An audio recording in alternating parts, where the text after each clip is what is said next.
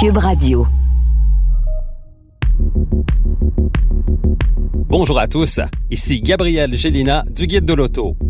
Montez à bord avec moi pour cette série de podcasts au cours de laquelle il sera question de performance, de technologie, d'histoire et surtout de notre rapport avec l'automobile.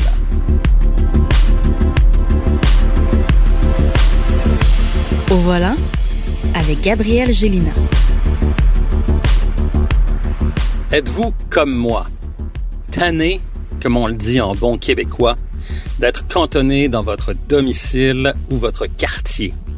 Vous avez l'impression que chaque jour est comme le précédent, qu'il n'y a plus de rythme à vos semaines, et ce, depuis des mois. Je vous rassure, apparemment, c'est normal.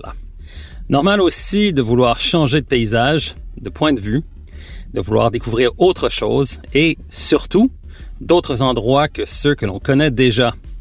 La solution tout indiquée pour ce spleen du confinement et du déconfinement, c'est le road trip.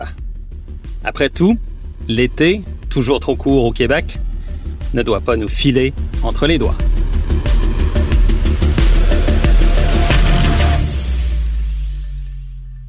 À notre époque de distanciation sociale, le road trip s'impose presque de lui-même, votre voiture devenant en quelque sorte votre bulle de protection, l'espace physique qui vous sépare des autres. Si votre véhicule est équipé de la climatisation, les canicules ne vous indisposeront pas. Une décapotable ou un roadster peut aussi être très attrayant, particulièrement à l'aube ou au crépuscule, alors que le soleil tape moins fort. Aussi, tant et aussi longtemps que vous prenez les précautions d'usage lorsque vous quittez votre véhicule, un road trip, même si vous le faites juste dans une région peu éloignée, vous permet de reprendre contact avec la liberté que nous connaissions tous avant la pandémie et qui nous semble aujourd'hui moins accessible. Cette redécouverte de la liberté d'aller où bon nous semble rend l'expérience encore plus agréable et enrichissante.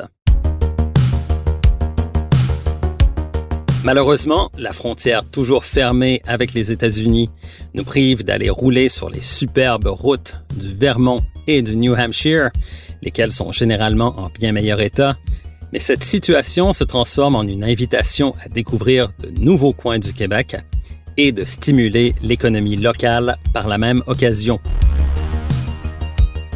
L'idée n'est pas de se rendre à destination le plus rapidement possible, en fait, c'est tout le contraire. L'objectif, c'est de profiter pleinement du moment présent, de se concentrer sur la conduite de son véhicule et surtout d'apprécier au plus haut point ce sentiment de contrôle que l'on éprouve en conduisant à une époque où le contrôle sur plusieurs éléments de nos vies semble nous échapper. Dans sa chanson Valentine's Day, Bruce Springsteen chante He travels fastest who travels alone. Rouler en solo permet de réfléchir, surtout si la chaîne audio est à off, tout comme le téléphone cellulaire d'ailleurs. Avec le bruit du moteur et les bruits de roulement comme seule trame sonore, il devient facile de se concentrer sur des situations ou des problèmes complexes et souvent d'en arriver à des solutions tout en contemplant distraitement le paysage qui défile sous vos yeux. De voir de nouveaux paysages a justement un effet stimulant pour notre cerveau. Cela nous rend souvent plus créatifs et nous empêche de revenir à la routine de nos vieilles habitudes. Au cours d'un road trip, c'est vous qui déterminez le parcours. C'est vous qui prenez action. Vous n'êtes plus un simple passager ballotté par les événements, même si, ultimement, vous allez éventuellement reprendre le chemin de la maison. Avant de partir, il convient de faire les vérifications d'usage sur votre véhicule.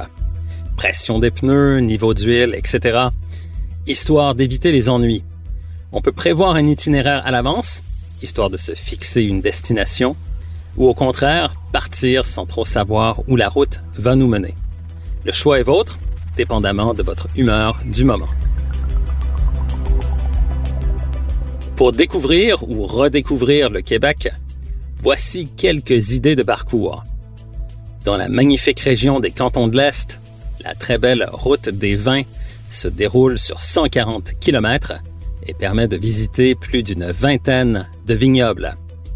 Dans le même secteur, un détour à l'abbaye Saint-Benoît-du-Lac s'impose de lui-même, juste pour contempler l'architecture et la grande quiétude des lieux. Toujours dans le secteur des cantons de l'Est, la route des sommets, longue de 193 km, vous mènera jusqu'au mont Mégantic, haut lieu du Québec pour l'observation d'étoiles. Tout près de Québec, l'île d'Orléans est incontournable. D'abord pour la grande richesse de ses paysages, mais aussi parce que c'est là que l'on peut découvrir l'espace Félix Leclerc, dédié à l'œuvre et à la vie de notre célèbre poète. Et si vous avez le goût de pousser plus loin, la route des phares entre Rivière-du-Loup et Tadoussac arpente plus de 2000 km et permet de contempler plus de 40 phares disposés sur le littoral. Du côté de la côte nord, la route des baleines permet d'observer plusieurs espèces de ces mammifères marins.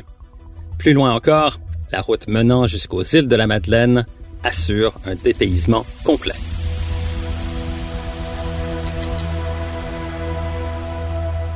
Un dernier conseil. Avant de prendre la route, lisez ou relisez On the Road, écrit par Jack Kerouac, qui est né à Lowell, Massachusetts, de parents québécois, et qui est devenu le poète de la Beat Generation, histoire de trouver un peu d'inspiration.